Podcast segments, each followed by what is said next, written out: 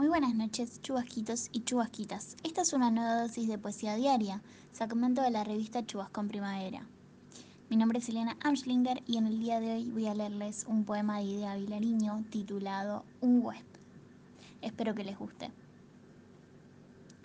No sos mío, no estás en mi vida, a mi lado, no comes en mi mesa, ni reís, ni cantás, ni vivís para mí. Somos ajenos, tú y yo misma y mi casa. Sos un extraño huésped que no busca, no quiere más que una cama, a veces. ¿Qué puedo hacer? Cedértela.